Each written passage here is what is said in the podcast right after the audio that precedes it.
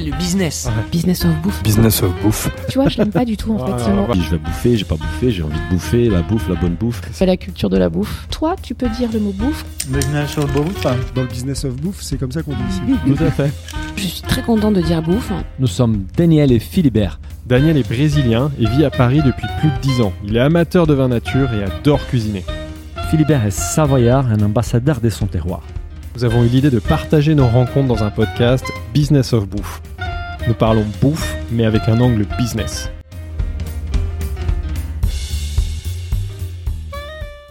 Bonjour, euh, aujourd'hui on est avec Nicolas Bergerot de la- l'atelier des chefs. Alors euh, bonjour Nicolas. Bonjour.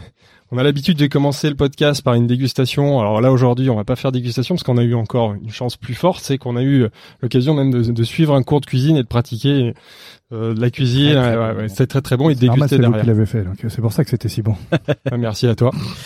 Donc, pr- première question euh, dans cette conversation qu'on va avoir là tous tous les trois. Euh, première question rituelle. Pourquoi la bouffe? Comment tu t'es arrivé avant, avant, avant de démarrer euh, avec cette question-là, pourquoi on laisse euh, Nicolas se présenter pour ceux qui les connaissent, qui les connaissent pas? Je pense que ce sera une bonne occasion. Alors, je m'appelle Nicolas Bergerot, j'ai 51 ans, je suis marié et j'ai quatre enfants et je suis donc euh, l'un des trois fondateurs de l'atelier des chefs.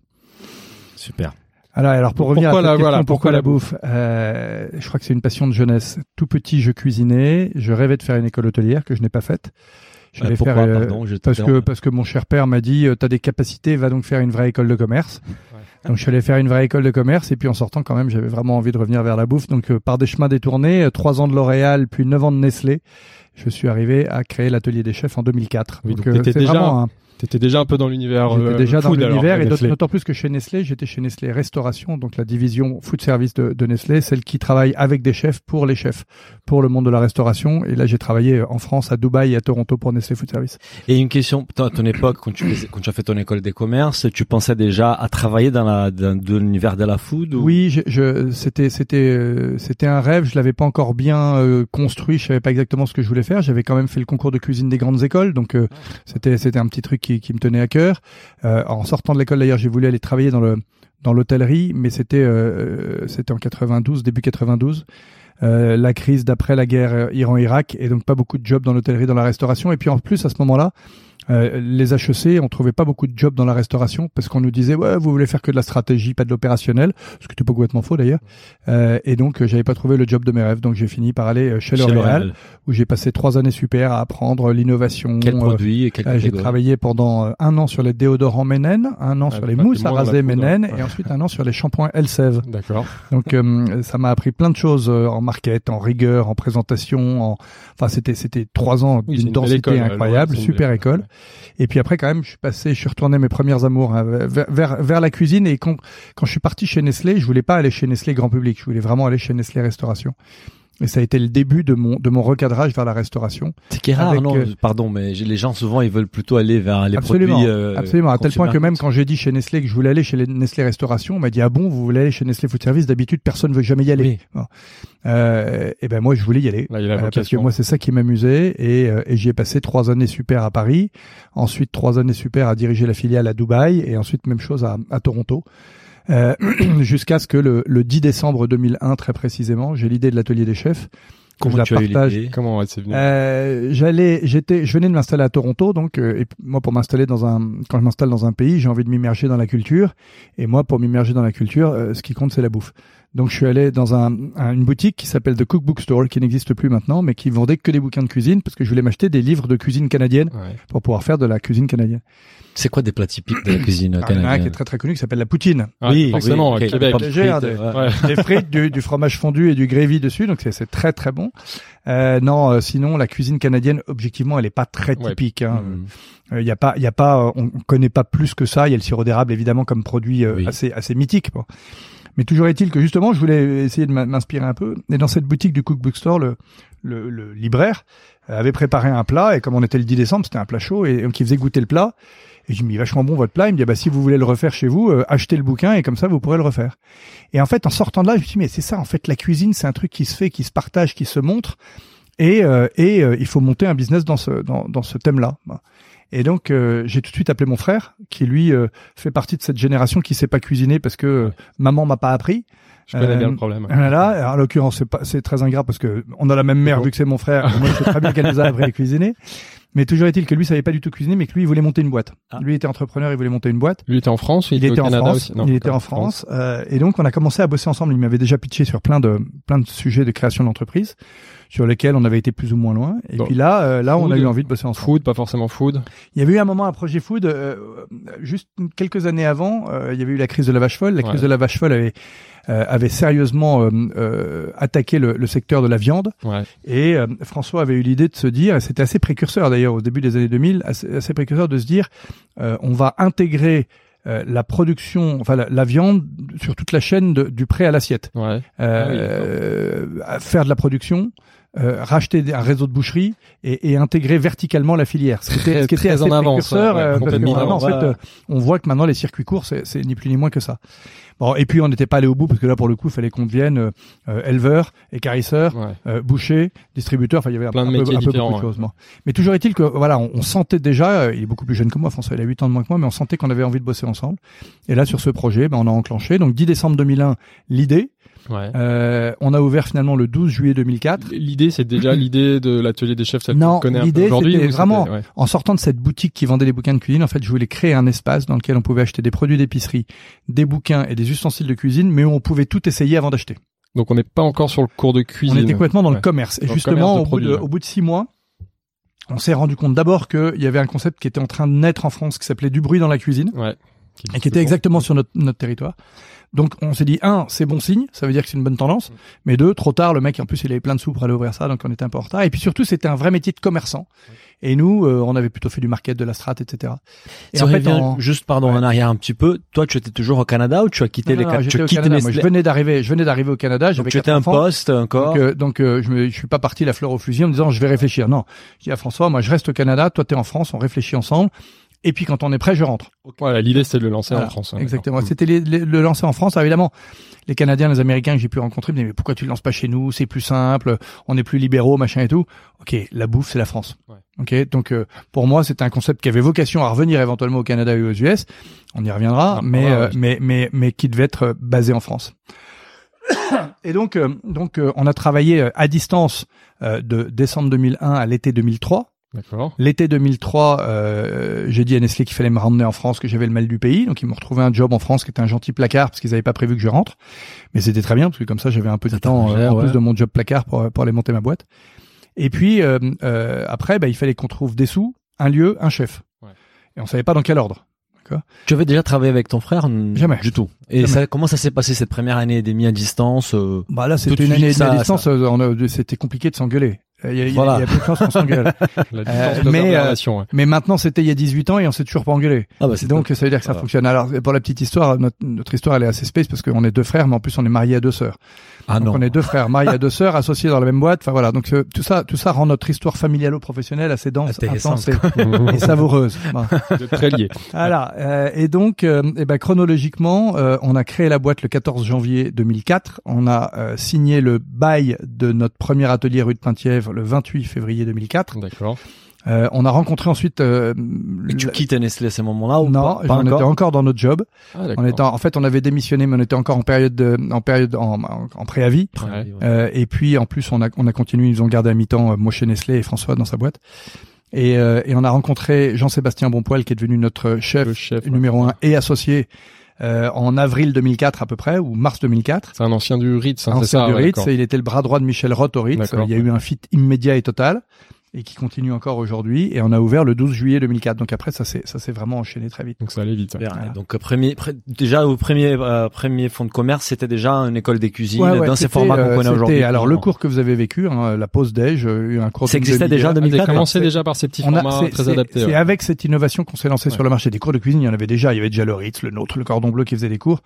Nous, pour arriver avec une innovation, on a dit qu'on voulait vraiment faire des cours de cuisine de tous les jours qui s'adressaient aux vrais gens dans la vraie vie. C'est pas très joli en termes de positionnement marketing, mais c'était très très significatif.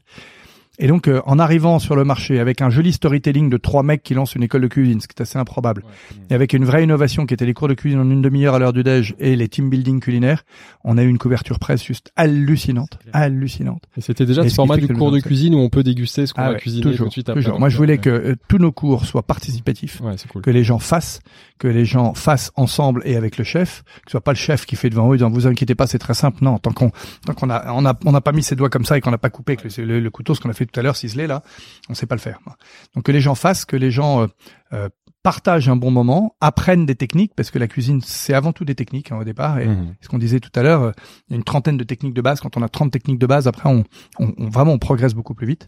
Euh, et puis surtout euh, se marre quoi, se marre. Et on n'était pas encore dans la dans la folie du bien manger. Ouais. Euh, mais maintenant, 2004, en plus, il y a le bien manger qui est venu se, se greffer là-dessus parce que finalement, cuisiner, c'est quand même la seule façon de savoir ce qu'on mange. Au-delà de, de bien se nourrir, parce qu'on peut cuisiner et manger trop gras, mais au moins on est conscient, on sait combien de sel, combien de sucre et combien de gras on met dans ce qu'on dans ce qu'on mange. Alors quand on achète un plat cuisiné euh, dans un supermarché ou quand Il y a on fait des livrer un truc, euh, euh, euh, de- un, un plat cuisiné ou un plat cuisiné d'un resto ou un plat d'un resto, honnêtement, c'est pas ce que. Hein. En de. Mm. Moi, c'est un de mes combats parce que aujourd'hui, euh, nos, nos principaux concurrents, c'est pas tellement les les écoles de cuisine, hein, les autres écoles de cuisine. C'est aujourd'hui mes principaux concurrents. Je lui dis, moi, c'est Frishti et Uber Eats. Oui. Alors, Parce que ça. Parce que d'abord, en plus, Uber Eats, ils prétendent, leur, toute leur campagne de pub, c'est euh, ne vous embêtez pas à cuisiner, on s'occupe de tout. Et d'abord, on s'embête pas à cuisiner. Et puis en plus, je suis désolé, mais moi, quand je vois une déclaration d'amour supplément bacon comme pub pour Uber Eats, ça me- honnêtement, ça me fait gerber. Voilà. je dis. Bah, juste pour faire un point par rapport à ces sujets, j'ai vu même une étude d'un cabinet qui s'appelle Digital Food Lab où ils analysaient en fait que en France, en fait, ils ont mesuré les prix du mètre carré à Paris, à Hong Kong, etc. La taille moyenne des cuisines à Mm. Paris, à Hong Kong, à Londres. Ils ont fait les calculs. Est-ce que ça vaut la peine d'avoir une cuisine ou ça vaut la peine d'avoir un appart plus Mm. petit sans cuisine et s'acheter tous les jours chez Deliveroo? Et dans certains marchés, finalement, c'était presque plus euh, d'un point de vue économique, plus viable ça, de se faire livrer tous les jours. Ça, c'est à court terme. un peu peur, ça Oui, quand ils auront les artères bouchées, quand ils auront tout ça, on verra combien ça on coûte. Ah, C'est 100% c'est pas eux que ça coûtera, c'est à Ouais. nous en plus. Mais, mais voilà. Non, mais c'est- une autre vision de la cuisine que nous on partage pas du tout, mais qui est intéressante de voir c'est voilà l'autre perspective quoi. Bien sûr, et on verra que d'ailleurs, nous, notre business model évolue dans ce sens. C'est-à-dire qu'il y a de plus en plus de gens qui font la cuisine pour les autres. Il y a eu cette grosse phase du do it yourself. Et puis maintenant, le do it yourself est toujours à la mode parce que vraiment les gens ont, enfin j'aime pas à la mode, mais, mais tendance, euh, parce que les gens ont envie de savoir ce qu'ils mangent. Mais le do it for me euh, se redéveloppe à, à la faveur de, de l'explosion littérale du, du, du monde de la restauration. Et c'est pour ça qu'on fait évoluer notre modèle vers de la formation professionnelle en plus. Super, on va parler Pour de former ça des chefs. plus tard. Si on revient un petit peu sur le début, les, les, les premiers financements, c'est des financements privés. Alors, premier euh, financement, de- on a, avec notre, belle idée de cours de cuisine, on a fait le tour à peu près de toute la place de Paris. Tu te souviens du prix du fonds de commerce à l'époque Euh, 2004 fonds de commerce zéro, euh, parce que c'était une agence de com qui avait déposé le bilan, il n'y avait plus de fonds. Euh, Ah, ça, et en revanche, plan. on avait, euh, on, on savait qu'on avait à peu près 250 000 euros de travaux à faire, Ouais. parce que comme c'était une agence de com, il n'y avait pas de plomberie, il n'y avait pas d'extraction, il n'y avait pas de tous ces trucs-là. Voilà. Donc il fallait des sous. Euh, il fallait des sous pour faire le lieu, et puis après il fallait un peu de BFR, etc. Ouais, Bon. la trésor pour tenir. Exactement. Et, euh, et donc on fait le tour de la place de Paris, de tout ce que Paris compte de VC, de Business Angel, etc. Zéro, zéro, zéro pointé. Je pense qu'on était très mauvais pour présenter notre dossier et puis que notre dossier il rentrait pas dans les cases. En fait, on n'était pas de la resto, on n'était pas des, on n'était pas un cours de cuisine classique. On était 100% cours de cuisine alors que chez le nôtre ou, ou au Ritz c'était des side business. Et, euh, objectivement, les gens comprenaient pas. Mais on en revient à, c'est pour ça que je voulais que vous preniez le cours d'abord avant qu'on discute, c'est que ce cours à l'heure du déjeuner, ça fait 15 ans que je le raconte, 15 ans que j'essaye d'expliquer ce qui se passe. Tant qu'on l'a pas vécu, on comprend pas. Ça, je, je On comprend pas que- clair, On comprend pas que c'est à un moment c'était notre signature que c'est tellement plus qu'un cours de cuisine. Bien Oui. sûr, on a appris des techniques. Bien sûr, c'était c'était chouette de, de voir Vanessa faire ses techniques, mais on a échangé, on a Passé un partagé. super moment. on était un un très groupe bon moment, ça donne vraiment envie de se, mettre- Voilà. se remettre en cuisine. Et puis, euh, et puis on s'est dit, euh, on s'est dit en Mm. sortant, ouais, tiens, cette recette-là, ouais, je vais la refaire pour ma nana, je vais la refaire pour mon mec, je vais la Mm. refaire pour ma famille, je vais- peu importe, mais, Mm. mais ça inspire, quoi. C'est ça qu'il faut le vivre. Donc c'est peut-être un peu plus difficile à vendre au début. Voilà, ça donc euh, on a pas. trouvé personne. Euh, si, on a trouvé euh, 34 super actionnaires qui étaient des friends and family, Ouais, Qui, le- euh, ouais. qui eux savaient que François voulait monter une boîte depuis toujours, qui eux savaient que moi j'étais un malade de bouffe depuis toujours et qui se disaient, ok, les deux cocos, peut-être que ça, ça va pas marcher, mais ils sauront rebondir en tout cas. Bon, et donc les, les 34 actionnaires euh, nous ont permis de lever à l'époque euh, 300 000 euros. Donc chacun en moyenne 10 000 euros. en moyenne 10 000 euros, Ouais, c'était très disparate parce que notre chère maman a mis 100 000 euros d'un coup euh, et, et- et on est descendu, il y avait des tickets à 1000 euros, donc euh, Ouais. vraiment c'était très très Ouais. hétérogène là encore. Euh, et puis Elle euh, actionnaire, euh, ta maman, non? on lui a racheté ses parts. Euh, et, euh, et voilà. Et donc on s'est lancé. euh, on a fait ce premier tour de financement en mai 2004 pour pouvoir payer les travaux. On n'avait pas une thune. hein. Nous, on avait créé la boîte avec François. On voulait pas mettre d'argent à nous. Euh, moi, j'avais euh, 36, euh, 30, ouais, 36 ans. Quatre enfants. Quatre enfants. Ouais, voilà. Euh, j'avais mis de côté pour vivre pendant un an sans revenu, mais j'avais pas mis de côté pour vivre pendant un an et puis mettre des sous dans la, dans la boîte. Mhm. Donc on a créé la boîte ensemble en mettant 20 000 euros pour faire euh, le capital, mais après il fallait qu'on trouve des sous. Mm. Bon, on a trouvé ces 34 friends and family et puis euh, et puis voilà, on a pu payer les travaux et on s'est lancé. Alors quand même, quand on a eu nos 300 000 euros d'apport en capital de friends and family, là on a trouvé une banque qui a bien voulu nous prêter 100 000 balles. Ouais, qui a quand même Ah un petit après, peu oui, de, de dette bancaire. 300 000, Ouais, ouais. il faut savoir que la restauration, normalement, c'est un, c'est un business qui est assez bien financé sur de la Oui. dette. D'accord? Mais sauf que là, nous, notre atelier de la rue de Penthièvre, il n'y avait pas de fonds de commerce. Il n'y avait pas de, il n'y avait pas de, même d'emplacement premium. On est rue de Penthièvre dans le huitième. C'est C'est une rue numéro absolument pas commerçante Mhm. et en deuxième rideau. Donc, euh, c'était même pas revendable en tant que tel en, en, en adresse de restauration. Oui, c'est pas un modèle euh, classique. C'est pas un modèle classique pour un banquier. Il va pas trouver ses garanties. Et euh, puis, un restaurant, il faut qu'il fasse un maximum de couverts. Nous, on a que 20 Mhm. places dans la cuisine. On peut pas faire, pas avoir plus de 20 clients. C'est, c'est- objectivement, c'était pas facile pour eux de comprendre. hein. ouais, c'est très, Donc, c'est je leur très pas, novateur à l'époque, c'est clair. Mm. Alors en revanche, comme les banquiers et les investisseurs ne prêtent qu'aux riches, euh, à partir de septembre ou octobre Quand ça 2004, commence on a eu plein de ouais. presse et là ça commence à se remplir. Bah là, Ouais, ça, bah, là, tout ça tapait à la porte. Là. Ah tiens, on vous avait dit que si ça marchait bien, on viendrait mettre des sous. Et sans blague. Donc ça a marché tout de suite. Et, alors, et les 300 000, euh, Ouais. tu, vous avez levé ça avec quel, euh, quel euh, valo à l'époque À l'époque, on a refilé à peu près 30% du capital. D'accord. À peu près 30% du capital. Euh, ce qui était, pour démarrer, ouais. ce qui était, euh, enfin, de toute façon, on n'avait pas le choix. Il fallait ces sous-là. Oui, tu avais un parce que PowerPoint, c'était une une idée, bonne- tu avais pas... J'avais un PowerPoint Ouais. qui disait qu'on allait faire encore. quelques millions d'euros au bout de 3-4 ans. Euh, C'était une première aventure entrepreneuriale pour tous les deux, non Ouais, ouais, et puis euh, et puis objectivement, euh, pour depuis avoir pris des petits tickets dans plein de boîtes, c'est l'équipe qu'on regarde plus que le projet. Qui pouvait savoir en 2004 que l'atelier des chefs allait marcher ou que Facebook allait devenir ce que c'est devenu Oui. D'accord, donc euh, bon, On est d'accord. euh, on, est, on a démarré au même moment. même ils ont, temps, ils ont, ouais, ils ont- ils ont réussi un peu plus vite que nous, mais bon, Euh, c'est un peu plus escalable quand même leur modèle.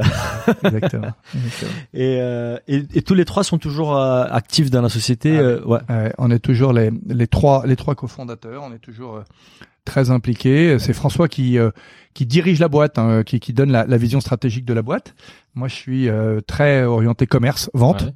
Et Jean Seb, euh, Jean Seb, c'est le chef toujours. Donc c'est c'est notre directeur artistique, Ouais. euh, avec euh, le côté à la fois aussi incontournable qu'incontrôlable d'un directeur artistique. D'accord. Ouais. C'est un type génial. C'est la plus belle rencontre qu'on ait pu faire euh, objectivement. euh, Enfin, moi que j'ai faite en tout cas dans toute ma vie professionnelle.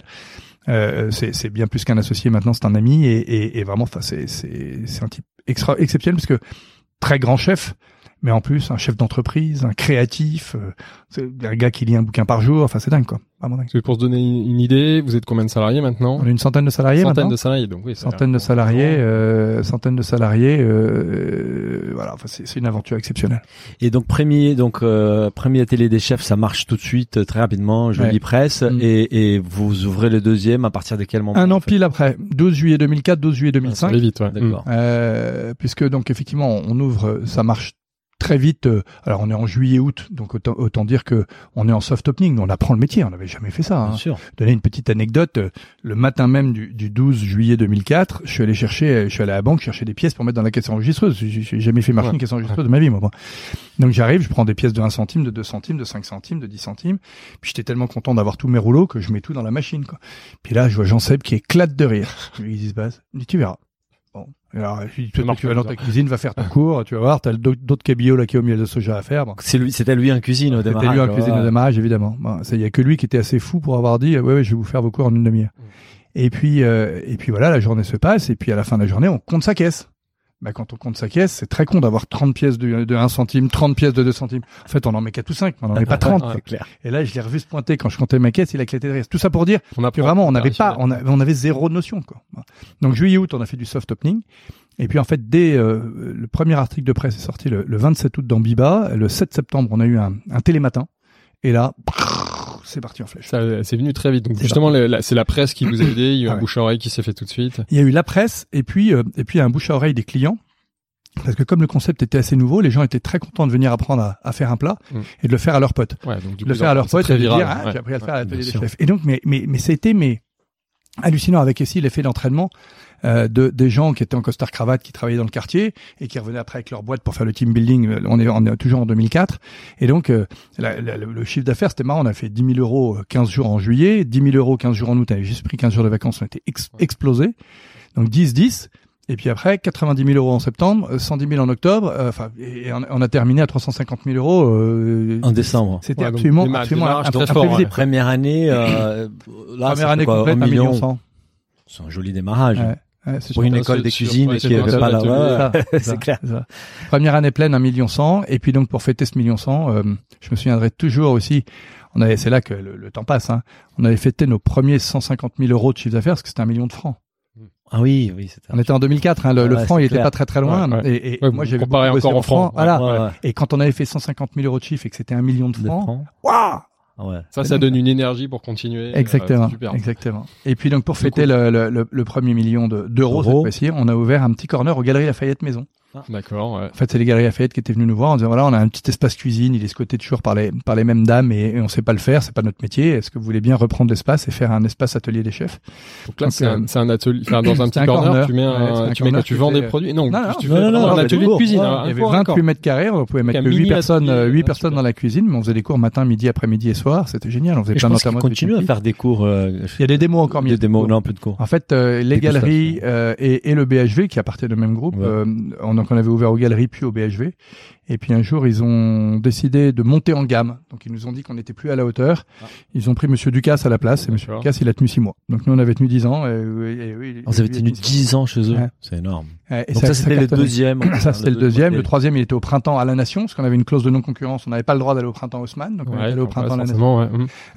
Et puis après, très vite, en 2006, on est allé en province, Bordeaux et Lyon. Toujours en propre. Toujours en propre. Oui, les Euh, franchises, ça vient après. Ouais, les franchises, ça vient après. 2007, on a ouvert à Bruxelles, première ouverture à l'étranger. Et puis première franchise Nantes et Dijon. Euh, 2008, ça a été notre plus grosse année euh, puisque on a ouvert euh, Paris Saint-Lazare. Ah oui, 2007, on avait ouvert cet atelier ici, la rue Péclet, la rue Péclet. Aujourd'hui, ouais. Hum. Euh, et puis euh, 2008, on a ouvert euh, Lille, Londres, Paris Saint-Lazare. Il m'en manque qu'un. Lille, Londres, Paris Saint-Lazare. Enfin, je sais plus, ça s'est enchaîné. si- euh, si- je sais plus, ça s'est enchaîné. Et alors là, ce qui a été moins drôle, c'est qu'on a donc ouvert à Londres le 4 juillet 2008 Ouais. et le 15 septembre 2008. Je sais pas si vous vous souvenez, il y a eu le début d'une petite crise financière, Voilà, bien sûr. La crise là, ça, c'est le jour où Lehman Brothers crash. ouais. Et là, euh, Et vous l'avez ouvert en propre à On Londres. l'avait ouvert en propre, il nous avait coûté un bras et deux yeux parce que c'était le moment où vraiment tout était au, au plus, au plus haut.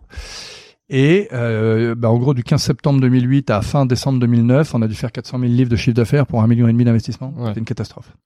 Catastrophe. Ça a failli planter la boîte, euh, enfin ça a failli planter Londres, Ouais. mais ça a failli planter la France aussi. D'accord, carrément tout l'atelier des chefs. bah ouais, Ah ouais, parce parce que là, oui, quand on met un un gros million et demi ouais, ouais, d'investissement, comment entre temps, on avait fait une levée de fonds. Ouais, c'est- Début 2008, une levée de fonds début 2008 euh, euh, sur la foi justement des très bons résultats France Ouais. et des potentiels de développement Pour l'ouverture de international. Londres, en fait. pour l'ouverture internationale. Donc on avait prouvé qu'on avait développé en France. On avait déjà donc deux trois ateliers euh, euh, à Paris, deux ateliers en province, à Bordeaux et à Lyon. On venait d'ouvrir à Bruxelles et donc Sky était les limites. Quoi. ouais. Mhm. Euh, on lève janvier 2008, on ouvre Londres dans la foulée et dans la foulée crise des subprimes. Donc heureusement on avait levé donc on avait du cash, sinon on était mort. Euh, et euh, enfin de toute façon on n'aurait pas ouvert Londres si on n'avait pas eu de cash. Donc euh, bon, Oui, mais assez de cash pour tenir le, le voilà, choc. on en avait assez de cash pour tenir Vous, le choc. vous avez réussi à redresser Londres, On finalement. a réussi à ouais. redresser Londres, ce qui fait que maintenant on a- même on a deux ateliers Ouais, il y en a qui deux. cartonnent. Donc c'est Ouais. toujours le, toujours les mêmes. En Le, le revanche, premier, en revanche, on a fait, pris la décision de fermer Bruxelles parce qu'on pouvait pas en 2008 avoir deux, deux cash draineurs et Ouais, deux nouveaux sûr. pays à ouvrir et là c'était trop. Et autant Londres, il y avait un gros potentiel de développement et sur la ville et sur le pays et sur le monde anglo-saxon. Autant Bruxelles, déjà, il y avait les, les, les Flamands qui nous emmerdaient parce qu'ils voulaient que le site soit en flamand. Il n'y avait Ouais. pas d'énorme potentiel de développement. J'adorais notre atelier à Bruxelles, il était magnifique, il y avait une mosaïque au sol, on avait un super chef, on avait une super équipe, c'était canon. Mais voilà, on pouvait pas avoir de cash drainer. Donc on a abandonné Bruxelles à ma, à ma grande tristesse. Et puis euh, et puis on, on a on a gardé Londres euh, où François a été passé six mois, euh, trois ou quatre jours par semaine pour redresser le bousin, le, le remettre sur pied sur pied. Et puis dans la foulée, on a ouvert Dubaï.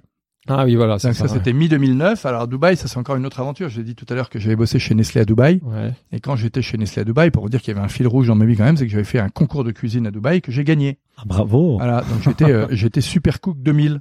Voilà, Bravo, félicitations, 2000. c'est organisé par Ah, qui ces concours C'était organisé en fait par le canard du coin qui s'appelle le Gulf News. Le Gulf News, c'est aussi bien, euh, c'est le Parisien et le Figaro réunis. quoi. C'est le, le, le, le- canard local, national, international. Bon. Et ils organisaient un super concours de cuisine et puis je m'étais inscrit un peu pour me marrer et j'ai gagné le concours. Donc j'ai ma tronche Mais quelle recette C'est intéressant cette histoire C'était quand même. énorme. Ah, ah, Mais c'était des recettes Et puis- locales ou des Non, recettes non, non, dont tu pouvais faire les recettes que tu voulais. Euh, pour les demi quarts de finale, demi-finale, tu faisais les recettes que tu voulais. Et puis pour la finale, il y avait un panier imposé. Il fallait qu'on envoie. euh, euh, on avait le panier 48 heures avant, 24 heures avant. Non, on avait le panier 48 heures avant et, il fallait qu'on crée une entrée, un plat, un dessert. Et donc euh, je gagne ce concours, donc euh, j'étais super content, en plus hyper richement doté, canon. Et puis euh, donc ça, on est en 2000. Et puis euh, quand on a ouvert en 2004, 5, 6, etc., on a eu pas mal de presse. Et un jour, en 2007 ou 2008, je reçois un coup de fil. euh, je vois un numéro de Dubaï qui s'affiche, donc je pense que c'était un copain. Et non, c'était le directeur du Méridien, dans lequel, de l'hôtel Méridien, dans lequel la finale s'était Ah passée. ouais. Ah, il me dit, écoutez, je viens de lire un, un- un article dans je sais plus quel canard international euh, sur un Nicolas Bergerot qui a ouvert une école de cuisine. Est-ce que c'est bien vous, le Super Cook 2000 C'est Super Ouais, c'est bien moi le Super Cook 2000. Et il me dit, écoutez, l'histoire est quand même dingue. Euh, Est-ce que vous voulez pas ouvrir un atelier de chef au Méridien à Dubaï? Waouh. Voilà, un peu de discussion, un peu de négo. Et, euh, et euh, mai 2009 ou, ou juin 2009, on a ouvert l'atelier des chefs à Dubaï. D'accord. Voilà, donc Et là, c'est un partenariat. Comment ça là, fonctionne c'était une joint venture. En fait, on avait, euh, on avait co-investi, on a, on a, on a mis de l'argent, je sais pas combien on avait mis, 150 000 euros chacun, pour construire, euh, euh, pour construire un petit, un petit 50 mètres carrés de cuisine qui donnait, qui donnait sur dehors, sur la piscine et tout. Alors évidemment, il y avait un peu de clim et tout, hein, parce qu'il fallait, fallait un peu prévoir le truc. Et puis, euh, donc on avait co-investi et puis on partageait les, les bénéfices. Même mécanique, cours de cuisine, un chef, de cuisine chef pour les lo- particuliers, chef de chef de cuisine au début on avait un, un super gars Grégory qui était euh, algérien d'origine euh, et qui mais qui donnait tous les cours en anglais hein, parce que Ouais. l'arabe des Algériens n'est pas l'arabe Ouais, des Dubaïotes donc ils n'auraient pas pu se parler. Ils pouvaient s'écrire éventuellement mais pas se parler. Et donc Grégory euh, donnait donnait tous les cours en anglais Euh, mais ce qui était formidable à Dubaï, c'est que c'est un tel melting pot culturel que pour une même recette, on pouvait avoir quatre ou cinq nationalités autour de la table. Et, Et et je pense c'était- qu'en termes de, de mais cours de cuisine à l'heure du déj, ouais, cours de cuisine matin et soir, euh, matin après-midi, du team building, on avait tout, la même chose. Il existe encore cet atelier de Non, parce que Dubaï, le Méridien à Dubaï, euh, celui qui était à Méridien Airport, a changé d'enseigne, a été pété ou je sais pas quoi, et donc on est sorti en 2017, mais on est resté 8 ans quand même. Quand même. Et donc En 2000. aujourd'hui, et, et vu qu'on parlait de l'international, c'est intéressant parce qu'on avait vu, trouvé une vidéo, je pense c'était en 2013, où tu parlais d'une ouverture en Chine et en Asie. Mm. Est-ce que tu peux nous raconter plus sur ces projets Alors ça- 2000, euh, 2014, ouais, 2014, euh, on est parti avec François en Asie, parce qu'on connaissait pas l'Asie ni l'un ni l'autre. Euh, Tu ne t'es jamais allé en Asie, euh, même en Des- des- des- en- des en petits voyage. voyage, ouais, d'accord, mais pas passé, euh, professionnellement, Quatre quoi. jours en Birmanie et, et trois jours à Pékin. D'accord. Et, euh, et donc on part là-bas et on passe pres- presque deux semaines. Euh, et on a été à Hong Kong, à Shanghai et à Singapour. Et l'idée c'était de se dire, ok, on va repérer dans quelle ville on va lancer l'atelier des chefs. Hmm. Euh, Hong Kong super, mais loyer inabordable. Ouais. Euh, Singapour ça roupille, où il y a que des banquiers un peu blasés. Enfin c'est c'est pas très marrant. Et on a été complètement scotché par Shanghai. Mais scotché par Shanghai, moi je trouvais que cette ville était pleine d'un dynamisme, d'une activité, d'une ouverture euh, sur le monde. Les Chinois euh, de Shanghai, tout le monde dit que Shanghai n'est pas chinois comme comme New York n'est pas n'est pas américain, mais bon. Mais les Chinois là-bas hyper ouverts, euh, montrant leur euh, affection pour la France, leur goût d'apprendre, leur goût pour la bouffe. Enfin, vraiment il y avait tout. Il doit y avoir une forte communauté euh, européenne. Forte, euh, assez forte communauté ouais, européenne, mais mais mais euh, encore une fois, même à Londres, moi je cherche pas la communauté Ouais, française. hein, là, je ce veux que vraiment tu veux, le- c'est euh, ouais, justement, Mhm. l'étranger et les locaux. Et donc on remonte dans l'avion et là François me dit, on était en mai ou juin, et François me dit ok en septembre je m'installe à Shanghai. Je dis, oh, bon, bon, bon, Il allait bon, carrément Ah oui, d'accord. à Shanghai. dès lors, dès lors t'es gentil, mais tu me laisses pas tout seul à Paris. Enfin bref. Et puis, euh, et puis en fait, on s'est rendu compte assez vite que l'international, c'est super glamour, qui- mais on n'a jamais réussi à totalement ficeler le concept pour l'international. C'est-à-dire que l'atelier des chefs en Chine. Mais Est-ce que c'est vous pour avez apprendre lancé en Chine finalement ou pas Non, non, on n'a pas investi en Chine. Donc ça l'a un projet, on l'a jamais fait. ouais. Ça reste un projet et, et- et c'est toujours, moi j'ai toujours en tête, mais j'ai toujours pas réussi à ficeler le truc parce que l'atelier des chefs en Chine, c'est quoi? Est-ce que c'est une école de cuisine pour apprendre la cuisine française? La cuisine française, les gens l'aiment beaucoup, les locaux ils l'aiment Oui, beaucoup. mais ça va être. Mais ils aiment bien la manger dans des restaurants français. Ils, ils pensent que c'est totalement jours, inaccessible et qui, enfin, un chinois, il va pas cuisiner. la- C'est pas une cuisine de tous les jours. Et c'est pas votre mission. Votre mission, c'est de mettre les gens au fourneau. Alors maintenant, si je me pointe en Chine et que je dis l'atelier des chefs va apprendre aux Chinois à faire des wok. Bon, bah, je suis pas sûr d'être très crédible non Ouais. plus. Et donc, en fait, on n'a jamais réussi, et peut-être qu'on s'est pas assez focalisé, parce que après on va revenir après sur nos, nos objectifs qui sont qui ont un peu changé, mais on n'a jamais réussi à bien caler le, le concept du développement international. Mm. Et puis en plus, bah, chaque développement international, oui, on s'était quand même un peu fait peur. Hein. Bruxelles, on s'est fait Ouais. peur. Enfin, on a fermé. Londres, Londres, on s'est fait peur. risqué, même si vous en sortez Voilà, pas finalement. euh, ouais. on, on- a eu les jetons et tout ça, c'était euh, à une heure et demie de Thalys ou à deux heures de train et, et- et de- deux heures d'Eurostar sans, sans à 10, décalage à 10 horaire. heures d'avion, c'est pas pareil. À, à 10 heures d'avion avec, avec 8 heures de décalage, pas tout à fait la même chose à gérer. Donc, euh, euh, malgré toutes les sirènes, euh, les, sirènes et les, appels, plein de gens nous disant mais il comprend pas pourquoi vous faites pas l'international et tout. Bon, on a eu un peu les jetons, disons-le clairement, et on l'a pas fait parce qu'en fait chaque ouverture c'est un bon gros million de dollars, hein, tout compris. À Paris on l'a fait à 250 000 parce qu'on l'a fait, le euh, début. ouais. on l'a fait nous-mêmes. En mode euh, place, euh, oui quoi. Euh, en se payant pas pendant l'étude de marché, en se payant pas pendant six mois, en se payant pas ceci, etc. Quand tu as une vraie équipe qui va le faire là-bas, euh, ça coûte un peu plus de sous. Et donc euh, combien de temps ça a duré en fait les projets de la Chine, la décision de finalement ne Le pas y projet aller. américain, ça fait 15 ans qu'il dure. Le Ah, il y a projet aussi un Chine, projet américain. Un projet 10 ans qui est toujours en cours. Il est Oui, non, mais bien entendu que notre, notre, notre belle enseigne, on rêverait de l'avoir à l'international. Bien entendu qu'on y retravaillera un jour d'ailleurs. Mais, mais en fait, depuis, on a pris un, un- un- une direction stratégique qui va plus vers la formation pro en termes de développement. Et donc, à ce stade, tous les développements internationaux sont un tout petit peu en stand-by. D'accord. Aujourd'hui- Et, euh, ouais, pardon, vas-y. Non vas-y. Non, aujourd'hui, il y a combien d'ateliers des chefs Donc aujourd'hui, il y a 11 ateliers. Il y en a 9 en France et 2 à Londres. alors Deux à Londres, ouais. Euh, et euh, tous en propre, sauf euh, trois qui sont en franchise. Euh, les Aix-en-Provence, Toulouse et Lille sont des ateliers en franchise. Tout le reste nous appartient. Et la franchise, euh, si tu peux nous raconter un peu plus de, de- de- des points, des avantages de ce que tu trouves bien, moins bien, ta relation Alors, avec la, les la- la franchisés. franchise, on a mis, euh, on a fait de, de, de Pourquoi la franchise du back and forth. Euh, au début, objectivement, l'atelier des chefs marchait très bien, euh, tellement bien qu'on se disait euh, pourquoi faire de la franchise? C'est tellement rentable que euh, voilà. Et puis en fait, on s'est rendu compte que ben un, on pouvait pas être partout, que deux, euh, on pouvait pas connaître toutes les villes comme certains franchisés peuvent la connaître, etc. Et au contraire, on s'est appuyé sur nos franchisés pour développer Nantes, Dijon, Strasbourg, Aix-en-Provence, Toulouse, Lille. Il m'en manque un. Euh, il va pas être content. Bref, bon. Et euh, et euh, euh, il y en a quelques-uns qui ont très bien marché, qui continuent à très bien marcher, d'autres euh, qui ont très bien marché et puis qui ont périclité. Dijon, elle marchait super bien et puis elle a décidé de changer d'enseigne. euh, objectivement de nous faire un petit dans le dos et, et- et donc au bout de trois ou quatre ans elle a changé d'enseigne six mois après elle était morte euh, le- l'enseigne hein, je parle évidemment Mhm, mhm. euh, Nantes, euh, il a été franchisé pendant 10 ou 11 ans et puis il a fermé l'année dernière, euh, ouais, ou même en juin dernier là. Euh, Strasbourg, même chose, 2007-2019, donc 12 ans de franchise. Et puis là, il vient de fermer. Voilà, c'est en fait c'est un concept, l'atelier des chefs, qui objectivement fonctionne très très bien dans les grosses villes où il y a un gros tissu B2B d'entreprise. Ouais. Mhm. Euh, en province, dans les petites villes, c'est un chouïa plus compliqué. Enfin, c'est pas aussi C'est beaucoup, dynamique. beaucoup appuyé sur les particuliers en Voilà, fait. c'est euh, c'est plus les particuliers, les budgets qu'ont les entreprises euh, sont beaucoup moins élevés. Mhm. Euh, donc finalement, les frais fixes sont à peu près les mêmes, Ouais. euh, avec euh, avec en revanche des chiffres d'affaires qui sont bien moins importants. Alors quand on a un, un franchisé super dynamique sur place, ce qui est le cas aujourd'hui à Aix, à Toulouse ou à Lille, bah, on voit que ça dynamise et tout, mais ça, ça boite, donc donc, Bien donc sûr. on est content. Quand on avait des, des salariés à Rennes, à Marseille, à Bordeaux, bah, quand on a une bonne équipe, ça grimpe. Mais après, on n'a pas beaucoup de perspectives à offrir, donc la bonne équipe s'en va, et donc il y a une autre équipe qui arrive, et si elle n'est pas aussi bonne, euh, bah, ça fait pas autant de ça fait pas autant de croissance. Et en revanche, objectivement, euh, manager une chaîne comme celle-là euh, partout en France, moi je me suis usé pendant deux ans, là, les deux trois dernières années, parce que en fait on a un concept à la fois très intégré au sens où toutes les réservations se font par le site web, il y a les mêmes formats de cours partout, il y a il y a il y a, il y a tout qui qui fonctionne très bien, mais en revanche le contenu, l'ambiance, c'est très local. Mm. On fait pas le même jour euh, les mêmes cours à Lille et à Aix-en-Provence Mhm. les clients de Lille en B2B, ils veulent tous un menu particulier, puis ils veulent un menu lillois, ils veulent pas de, ils, Ouais. veulent, ils veulent pas de la, de la bouillabaisse. Et Il des- faut de l'adaptation. Voilà. locale, euh, ouais. Et donc, il faut que chaque manager incarne, Mm. incarne véritablement son atelier, en soit son propre patron. Donc, quand il est franchisé, ça marche. Quand il est salarié, c'est un peu plus compliqué. Et après, euh, certes, ça marche euh, quand on est une franchise, mais euh, euh, par rapport à des, à des franchises plus simples, 9h, 19h, euh, à très fort taux de marge, je pense aux fleuristes ou aux franchises de pneus, euh, bah nous, il y a du boulot, quoi. C'est de la restauration, on bosse le soir, on bosse le week-end. C'est clair. C'est un peu plus compliqué. Et du coup là, pour la suite, vous vous mettez ça un peu en stand-by ou vous êtes plutôt, si jamais il y a des intéressés, vous donnez suite au C'est dossier. marrant parce que là, de, nouveau, on a des, des demandes de franchise. Mhm. Euh, il y a longtemps qu'on n'en avait pas eu, mais c'est vrai qu'on a eu pas mal de médias ces derniers temps, donc on a de nouveau de, des, des- on a de nouveau des demandes de franchise. Euh, je serai très prudent. Je, je cherche pas à signer des franchises. Je veux Mhm. des franchisés heureux qui s'éclatent dans leur métier, dans la ville dans laquelle ils sont. euh, et qui euh, et qui vont prendre autant de plaisir que moi à diriger leur, leur atelier. Super.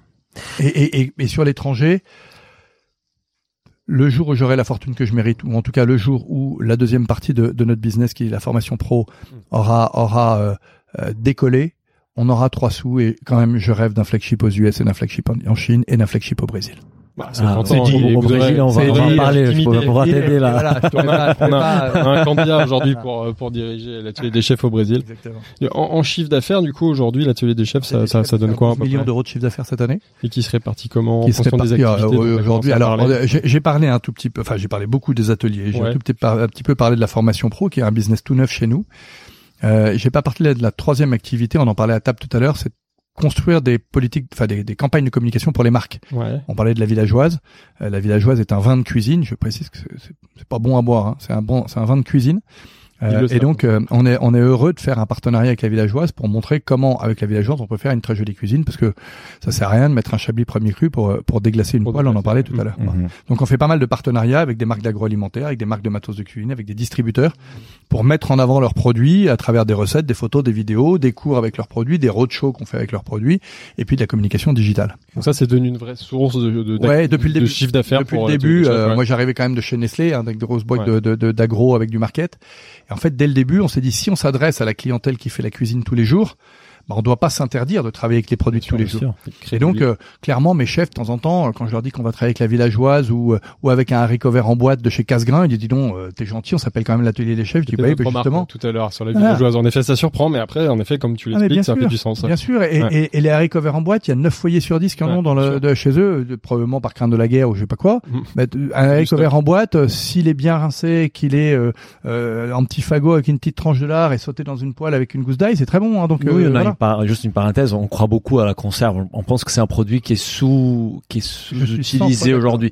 Il suffit fois c'est d'accord. de voir un peu cette phénomène yucca. En fait, on fait un yucca sur la Il conserve. a, il y a jamais Il pas- excellent. Il y il y a pas de conservateur. Il n'y a pas de conservateur, qu'il y a la stérilisation. Alors, Sauf que c'est pas bien marketé. On a mais bien sûr, d'un non, et produit puis tous les produits ne supportent pas 45 minutes de stérilisation. Oui. Mais euh, mais les plats cuisinés, euh, les tomates pelées, moi je mange plus de tomates à partir du 31 octobre et juste Mais les pelées, tu Alors, les tomates en mais conserve. les tomates euh, pelées, bien oui, ça Et on pourrait même parler, on a évoqué des, des, des, des conserves millésimées, un tomate 2017, tomate 2018 en fonction de la météo. Et on Exactement, part très loin avec exactement. ça. Donc, euh, donc, euh, donc beaucoup de partenariats avec les marques parce qu'on les assume totalement.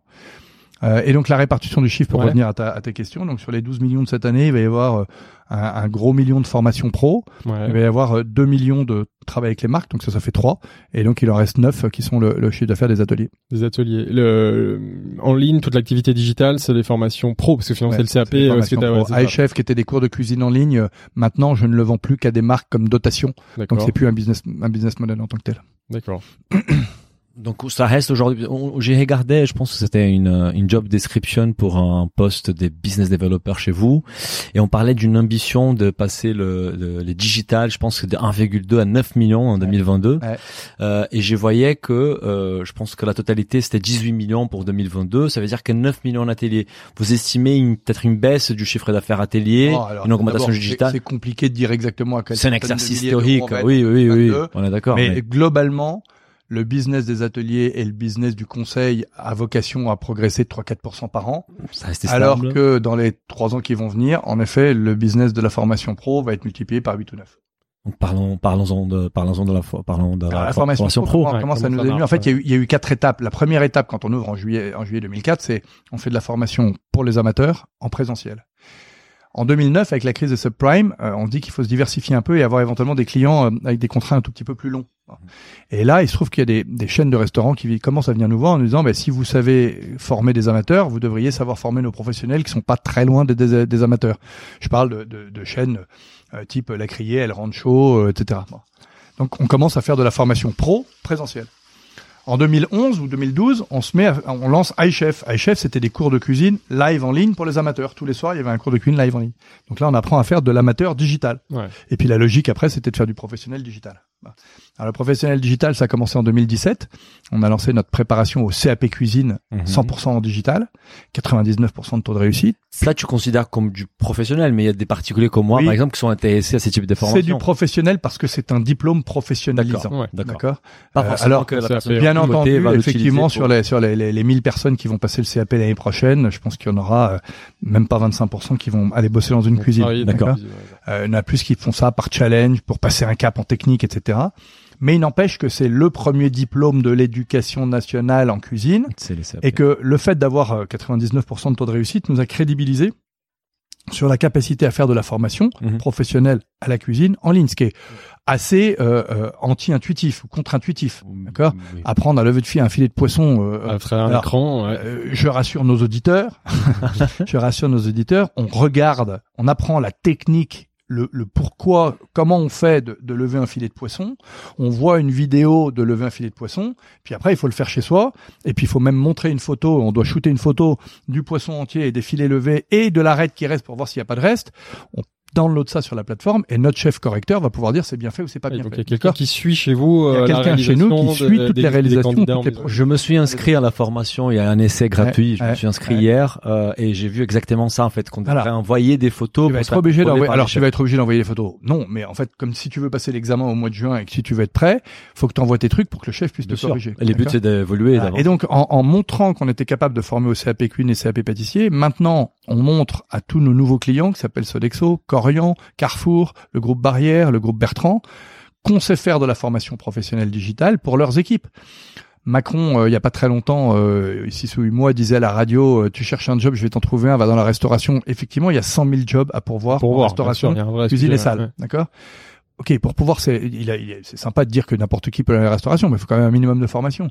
Donc nous, notre objectif, c'est effectivement de, de, de faire en sorte que on puisse former le plus grand nombre de personnes possible, le plus rapidement possible, le moins cher possible, mais tout ça avec un gros niveau, pour fournir de la main d'œuvre à la restauration qui n'en a pas. Et surtout que ça marche. Hein. Tu le disais tout à l'heure, vous avez un taux de réussite exceptionnel. à 99% l'examen. de taux de réussite à l'examen du CAP, le, le vrai examen de l'éducation nationale. Hein, c'est pas, c'est pas un truc, euh, c'est pas un sous-diplôme. Les gens s'abonnent, euh, ils ont accès à des cours, ils valident après, ils- ils, vont passer là, un véritable examen. En ouais. candidat libre, euh, en candidat libre à, à l'examen du CAP de cuisine ou du CAP pâtissier, qui est un examen euh, rigoureux. Bah, moi, je l'ai passé il y a deux ans et, et c'est euh, voilà, Et c'est tu l'as réussi. hein. Je l'ai réussi. Ah, super cook 2000. Je sais pas, chez Super Coupe 2000 en même temps. Super Coupe 2000. Non, mais c'était assez euh, euh, et c'est marrant parce que tu en parlais tout à l'heure. euh, voilà, je, je suis donc CAP cuisine 2018 et euh, un peu comme un clin d'œil, j'ai publié sur les réseaux sociaux que j'étais donc HEC 90 CAP cuisine 2018. Mais c'est hallucinant le succès que j'ai eu avec cette offre, avec, ce poste. Et d'ailleurs, dans la Ça foulée, donné on a créé ouais, un ouais. double diplôme. Ça, c'est ce qu'on a On fait. a Pour les vraiment- C'était, c'était Ça vient- ça de ton. Ouais. En fait, moi j'ai passé avait- le, j'ai le- l'examen et puis il y avait une étudiante qui était sur le campus qui était euh, qui, qui l'avait passé qui l'a passé aussi complètement séparément quoi. Puis elle m'a appelé en me disant il y a plein de gens sur le campus qui me demandent si eux aussi pourraient s'inscrire au CAP. Je dis bah ouais ouais.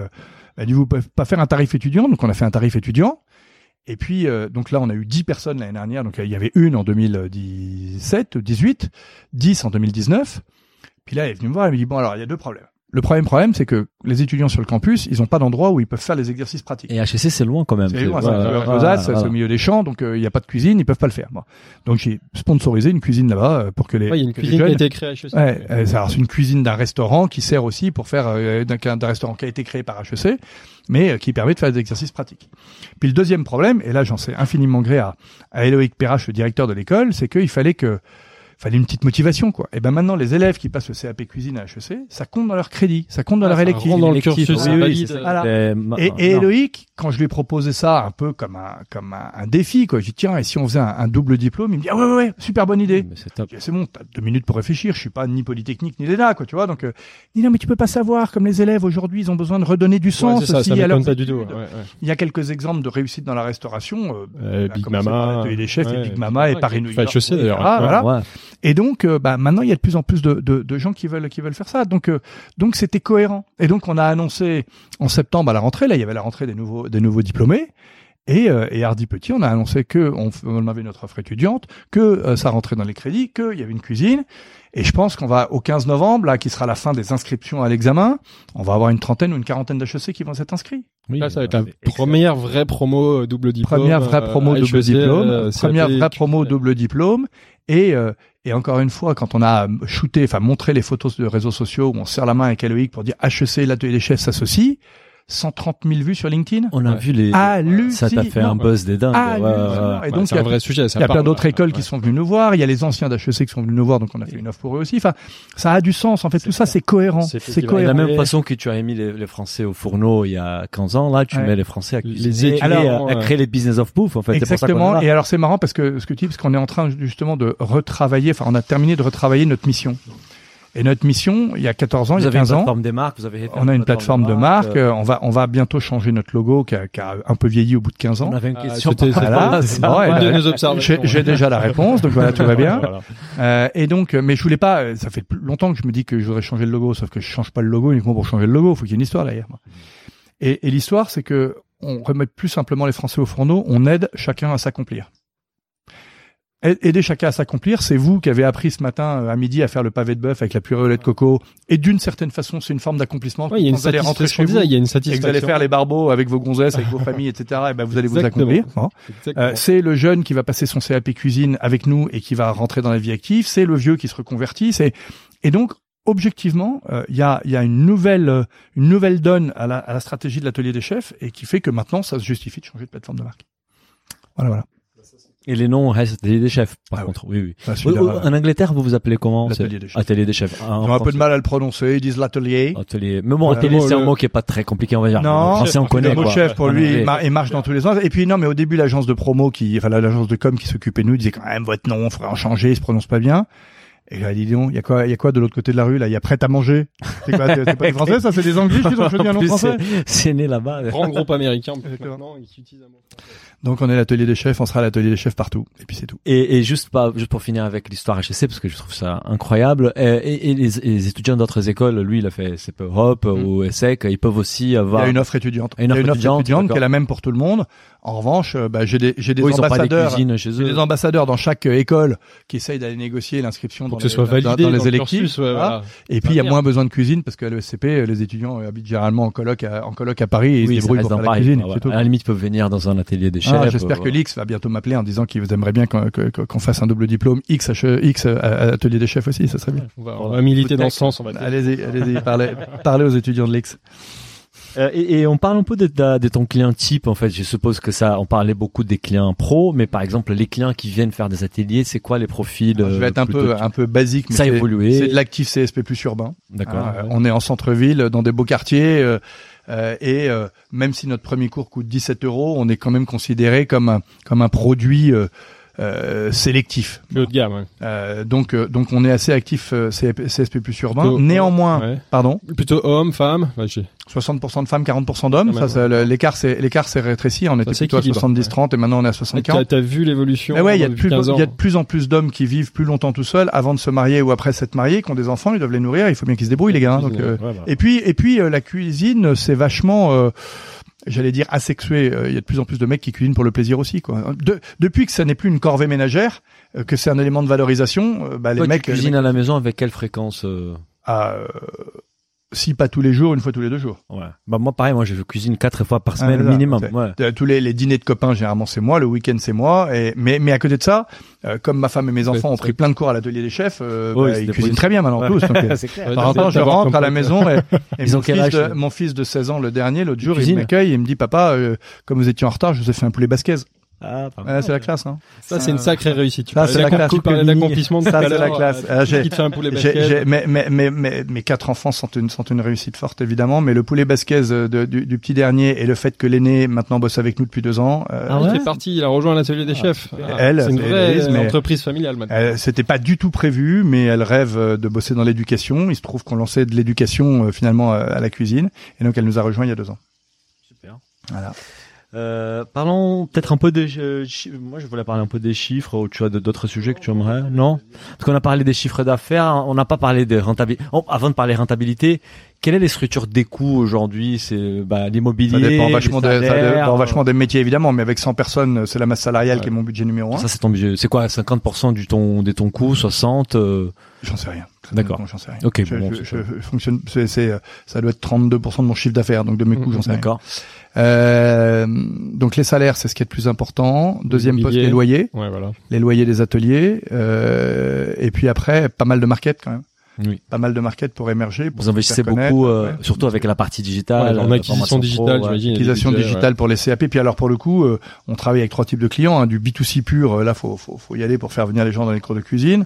Euh, les formations pro, les CAP, là aussi on est quelques acteurs sur le marché, donc euh, faut émerger. Ouais, Ouais, il y a différentes cibles. Euh, et puis ne serait-ce que, en fait, c'est même pas tant les acteurs parce que je crois qu'on, je sais pas si on se pique des parts de marché, mais on est en train de créer le marché. C'est-à-dire que les CAP avant c'était, euh, c'était vraiment le diplôme qu'on faisait quand on avait merdé le, le CAP. Hein, et maintenant c'est un diplôme glamour à passer. Et donc, plus euh, valorisé. donc clair. euh, je pense qu'il y a, il y a trois fois Et plus de candidats en formation CAP à 1200 euros, il y en a pas beaucoup. il y en a pas beaucoup. Ouais. Il y en a pas beaucoup, ça c'est sûr.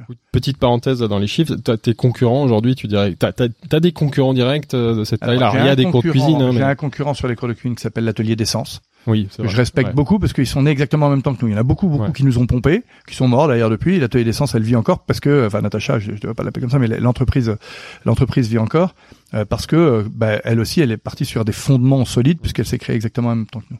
Alors, elle s'est moins développée sur d'autres métiers, mais, euh, mais c'est un, un- un très chouette concurrent que j'aime beaucoup. Euh, sur les cours de cuisine, après, euh, il y en a un peu au Ritz encore, il y en a encore un peu chez, chez, chez, chez quelques acteurs, mais Ouais, il n'y a pas de, il n'y a pas de réseau organisé euh, de cours de cuisine. Après, sur le, le, le conseil aux marques, ça, on est, euh, je sais pas, là, il y a du 150 monde, agences, bien sûr. 150 agences, mais on est les seuls à avoir euh, 30 chefs salariés, nous. hein. Mais tu, Donc, quand on fait du conseil Ouais. culinaire, on sait de quoi on parle. Ouais. tu passes par des agences ou tu travailles en direct avec les les, deux, marques? les deux, mon général. Il y a des agences qui nous pitchent pour des marques, il y a des marques qui nous pitchent en direct. direct, D'accord. Euh, et puis euh, sur la formation pro, alors on a quelques concurrents euh, euh, sur la formation pro au CAP en digital. Euh, je parle même pas des CFA qui eux sont des concurrents euh, en présentiel. hein. Euh, mais on n'a pas à ce jour de concurrents identifiés en formation pro pour les grands groupes en B2B. Donc, euh, donc voilà, là on s'éclate bien, on a, on a du boulot. On a du boulot. Tu voulais revenir sur les chiffres Ouais, et donc rentabilité, on n'a pas parlé, parlé beaucoup de rentabilité. Est-ce que c'est- ce sont des C'est- Honnêtement, c'est pas un critère parce que dès qu'on a trois sous, on le réinvestit, réinvestit, dans, on le réinvestit dans autre chose. Donc, euh, vous dire que je fais, je sais pas combien, 500 ou 600 000 euros d'EBITDA, euh, ça, ça a pas beaucoup de sens parce que c'est vraiment récrac pour jamais mettre en cash flow négatif, mais mais je cherche pas à faire du profit, c'est pas du tout le du tout. Le, enfin, je cherche pas à faire du profit. Je cherche toujours à faire du profit parce que c'est ce qui veut dire bien sûr, encore en ouais, vie. voilà. Euh, Et- mais- et, et, et, et que je- t'en vis. dès que dès que j'ai trois sous, je le réinvestis parce que parce qu'on a tellement de projets, tellement d'ambitions de développement que, que Ouais, c'est la formation pro, la formation digitale, c'était des gros investissements, ça. Oui. c'est Ah, parce que quand même, il y avait 150 180 heures de, de 180 formation, tu m'avais dit. La cuisine, la même chose pour la pâtisserie. Ouais, euh, ça. ouais, c'était c'était un budget de production qui était Vous avez créé un studio, une cuisine studio. On l'avait euh, déjà parce qu'on faisait nos cours de cuisine euh, en ligne pour le grand public. mais- C'est où mais ça C'est dans le C'est à 8 Rueil-Malmaison. À Ah, Rueil, on a un atelier de formation pro présentiel plus euh, les studios de photos et de, et de, de Vous de photos et de à- vidéos. Des gens qui veulent. Pas du tout. Non. jamais parce qu'on est toujours Vous l'occupez, toujours plein, tout le euh, temps, toujours occupé. Et puis Rueil, c'est aussi la l'arrière cuisine de ce qu'on appelle chez nous l'atelier des chefs mobiles. C'est ce qui permet d'aller faire des cours de cuisine en dehors de nos murs et là euh, pour aller jusqu'à 1000 ou 2000 personnes. Notre enfin, notre record c'est 943 personnes qui ont cuisiné ensemble au pavillon Baltard. C'était une boîte de sécu, 940 une personnes boîte de, non, une boîte de nettoyage industriel, industriel, tous les collaborateurs.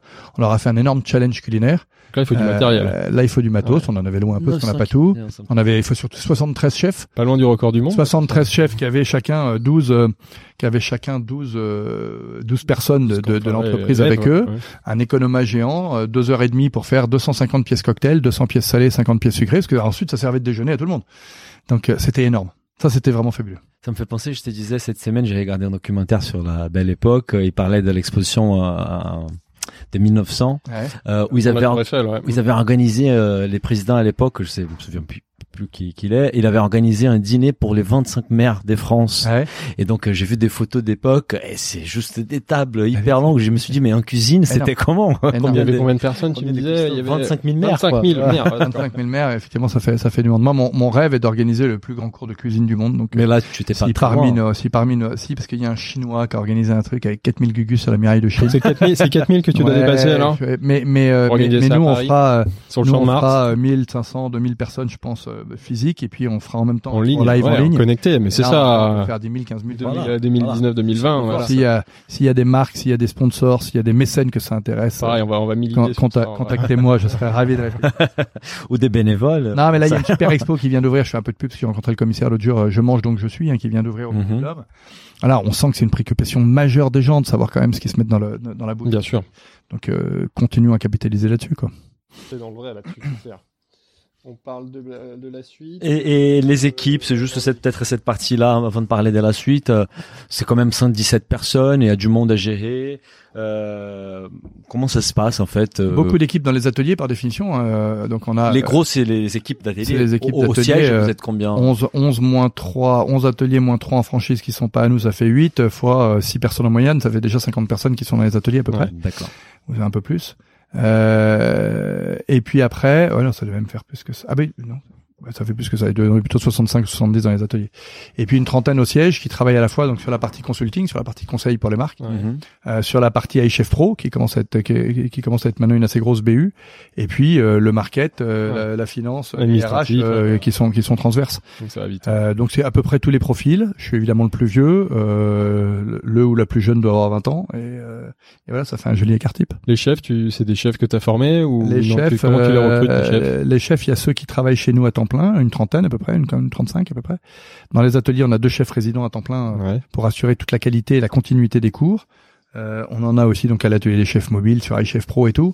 Euh, et puis on a des chefs extra qui viennent euh, à la pige pour faire des, des, des cuisines thématiques. Ouais, Quand on fait de la cuisine ouais. taille ou de la pâtisserie, il vaut mieux un chef taille ou un pâtissier. Euh, et on les forme. euh, ouais, alors ils arrivent déjà avec un gros CV. Avec une expérience euh, dans des cuisines. CV, et nous on leur on leur on leur impose, on leur on les forme sur quatre mots, l'éloge de la simplicité dont Ouais. on parlait. Ouais, c'est ce qu'on a vécu là tout à l'heure. Euh, Mm. Je leur demande pas de faire du homard thermidor et de, du lièvre à la royale, je m'en contrefous, ça c'est c'est c'est pas le thème. Je préfère qu'ils fassent une très belle recette de spaghetti carbonara et qu'ils l'expliquent bien et que et que et que et qu'ils expliquent comment on fait une bonne spaghetti carbonara. Euh, donc ça c'est l'éloge de la simplicité et puis après trois mots euh, fun, learn, well-being. Ouais. Faut qu'on s'amuse, c'est ce qu'elle nous a dit Vanessa. Ouais, à c'est ce qu'on a vécu. C'est ce qu'on a vécu. faut qu'on apprenne et il faut qu'on réalise que tout ce qu'on a mis dans notre bouche c'était sur la table. D'accord Mhm. Alors, à un moment, il y a quelqu'un qui dit, ah, quand même, il y a beaucoup de beurre. Ok, finalement, il y avait 200 grammes de beurre, on était 10, 20 grammes 20 par grammes, personne, on va pas s'énerver, quoi. Bon, et, et en tout cas, on explique. On explique, c'est important. Et, et, ça dure combien l'onboarding, par exemple, d'un chef qui arrive chez l'atelier des chefs? C'est quoi, une semaine de formation, deux semaines de Non, non, il formation? faut un peu plus que ça, parce que euh, au bout de, au bout de 15 jours, il est capable de donner des cours. Euh, c'est au bout de, Ce sont des chefs qui viennent Au avec un parcours de en temps. cuisine, mais pas un parcours en formation. il y en a qui ont des parcours en formation, euh, mais le cours d'une demi-heure, c'est space quand même. Hein. Oui, il faut y aller vite. Faut y aller, hein, Ouais, faut- ouais. Ah ouais, En on fait, a vu. le ouais. secret, le secret, c'est que le chef doit tout le temps parler. Parce que s'il parle C'est pas pas, le même métier d'ailleurs. Si, le chef en cuisine, là, il est en contact. il- Un chef, il a Ah ouais. l'habitude d'être en Et, contact. et non avec seulement un- ça, mais c'est pas le même métier, mais en plus c'est pas le même euh, le même rythme. Les chefs de cuisine, ils ont toute leur mise en place le matin, ce qui fait que même s'ils se sont pris une race la veille, ok, ils font leur mise en place. Mm. Là, nous à 9h30, il y a un premier cours. hein. Mm. Donc le gars qui s'est pris une race la veille, ça se voit vite. Ouais. D'accord? Donc dès 9h30, il doit être communicant, il doit être technique, il doit être sympa, il doit être euh, voilà. Donc euh, Ah, c'est une autre c'est une autre C'est un autre métier. approche. C'est un autre- Ouais, ouais. absolument. Euh, bah, du coup, on Parle peut de la suite, peu- ouais. parler de la suite, même si on a couvert euh, quelques sujets déjà avant. Ouais, Est-ce qu'il y a- mais- Est-ce qu'il y a quelque chose qu'on n'a pas, une question qu'on n'a pas posée, un Non, sur lequel qu'on a, tu on a été, on a été ou- assez exhaustif On et, est déjà à et- 55 minutes, donc pas mal. On, est, on, est, on a été assez exhaustif et en effet, ce, moi, ce virage stratégique, enfin, j'aime pas tellement le mot virage parce que le virage, ça voudrait dire qu'on qu'on laisse tomber l'autre partie. Non. C'est dans la continuité Euh, quand même. on a toujours nos ateliers et je le disais, moi, j'ai toujours un rêve enfoui, euh, non achevé, d'a- d'aller planter quelques drapeaux de l'atelier des chefs dans quelques grands pays parce que euh, parce que je pense que c'est aussi euh, une, partie de notre mission. Euh, maintenant, on voit que la formation pro digitale, euh, c'est c'est un business qui a beaucoup de potentiel, qui a beaucoup d'avenir, qui est aussi internationalisable, hein, parce Ouais. que Oui. Oui, dans les pays ça, que je c'est citais, avec euh, ça que tu vas vas- bien sûr. exactement. euh, donc euh, Il y a un exemple là. mon rêve, mon rêve, ce serait que d'ici 2022, effectivement, comme on l'a mis dans la fiche de poste, on fasse 9-10 millions de formations pro, que ça, ça aille rapporter un peu d'argent et qu'avec ce petit peu d'argent, on aille prendre des risques euh, sur un demi million d'euros euh, en Chine, un demi million Ouvrir des d'euros ateliers tu peux les faire partir accompagner, d'ici. non mais accompagner un franchisé, tu vois, accompagner un, quelqu'un Si. qui, qui, Oui. qui se lancera en master franchise. Euh, Il y a un, un exemple, c'est une- c'est un, un média qui, qui est apparu avec euh, l'é- l'émergence des Facebook, qui s'appelle Chef's Club. Parler. Bien sûr. Ils font des recettes qui, voilà, on peut, on peut avoir notre avis par rapport à, leurs recettes, mais leur Il y a modèle. beaucoup, de- beaucoup de fils de fromage, quoi, par exemple. Pas- mais, mais pourquoi? Parce que ça a été étudié que euh, y a un engagement très fort. En fait, c'est une marque qui a été créée pour les réseaux sociaux. Ouais. Donc ça reste, euh, voilà, Mhm. une cuisine assez particulière. Pas très sur le healthy. Non, C'est on n'est pas du tout dans le. Dans Mais ce que je veux dire par rapport à eux, c'est qu'ils ont des studios à Paris, ils enregistrent à Paris un chinois, un portugais, un français, un espagnol, et ça leur permet d'avoir des audiences massives, des Non, non, millions sûr. au Des Brésil, des énormes millions au Mexique. Les. Donc à la limite des mains, euh, moi je pense au Brésil que je connais un peu mieux. Mm. Euh, moi ravi d'être au Brésil, d'apprendre d'un chef euh, brésilien mais qui est Mm, basé à mm, Paris. mm, mm. Ça donne déjà de l'allure. Mm. C'est, je pense que ça peut être une façon Ah, d'aller mais à l'étranger. Donc, euh, donc euh, typiquement, la formation pro est externe euh, et internationalisable, pardon, euh, et donc peut générer des revenus qui nous permettront un jour d'avoir des ateliers. Donc, en tout cas, euh, en tout cas, euh, voilà, ça fait 15 ans et on a l'impression avec François et Jean-Seb que euh, cette année qui a été assez clé pour nous dans, dans ce pivot stratégique, euh, c'est le- c'est le démarrage d'une nouvelle aventure de 15 ans qui va être au moins aussi excitante que la première. Bah, on Euh, sent- et et, on euh, sent y a du potentiel. avec avec une avec une start-up dans l'entreprise, avec toutes les équipes qui sont vachement alignées. Enfin non, c'est dingue. Vraiment. Et quels sont les challenges liés à ça? Parce que quand même, s'il y a un changement de, de culture, euh, et ça se dématérialise quand même. euh, comment comment tu vois l'évolution de ça sur les 5-10 années à venir? Euh, Il y, a, y a plusieurs questions. Alors déjà, nous, on a fait le choix d'être en B2C et en B2B. Certains ont fait le choix d'être que en B2C. Donc, il faut qu'on assume ce choix et qu'on soit aussi bon sur les CAP que, que sur les formations des, des gens dans les entreprises. Ensuite, euh, est-ce qu'on couvre tous les métiers de bouche? Est-ce qu'on couvre aussi d'autres métiers? Artisanaux L'autre jour, quand j'étais sur le campus d'HEC, euh, il y a des parents qui me disaient « Ah ouais, génial, votre diplôme en cuisine, quand est-ce que vous nous faites la même chose en menuiserie ?» Bon. Tout, tout à l'heure, tu parlais dans Question. ta vision de marque de- d'aider les gens à se réaliser. Exactement. En effet, Donc, ça euh, peut être au-delà de la Donc ça cuisine. peut être dans d'autres métiers. Mm. Euh, et puis après il y a l'international. Ouais. Et l'international, euh, bah, euh, sky is the limit là aussi. Hein. Donc euh, euh, c'est là que j'ai envie de dire que c'est là qu'un peu tout se joue, c'est-à-dire que faut, on pourra pas tout faire, faut pas se tromper, euh, faut faire les bons choix qui vont être scalables et rentables. Euh, voilà, mais euh, il vaut mieux avoir trop de tentations que pas assez. Problème- de riche. Problème de- Que- que- Quelle est ta vision si tu dois imaginer euh, Atelier des chefs d'ici euh, 10 ans Tu le vois comment en fait euh, Idéalement? Euh, il y a 15 ans, je disais que je- je rêvais que l'atelier des chefs soit la marque de référence du bien manger dans le monde. Globalement, j'ai pas beaucoup dérivé. Euh, je crois véritablement qu'on a le potentiel. Et, et, et après, euh, ça peut être en licence de marque sur des ustensiles aussi, sur des produits, que sais-je. Enfin, tout est possible. Mais, mais je voudrais que, que quand les gens voient l'atelier des chefs, ils se disent, euh, ça va être bon. Et d'ailleurs, ce logo, on l'avait conçu, il va évoluer, mais, mais il- va garder des caractéristiques, puisque c'est goûter et approuver le rond rouge, c'est Ouais, goûter et approuvé par Ouais, l'atelier ouais. des chefs, quoi. Donc, euh, donc euh, ça, ça, ça restera, euh, voilà. On a ouvert les, on a ouvert les champs, mais euh, la marque de référence du bien manger dans le monde, ça me va.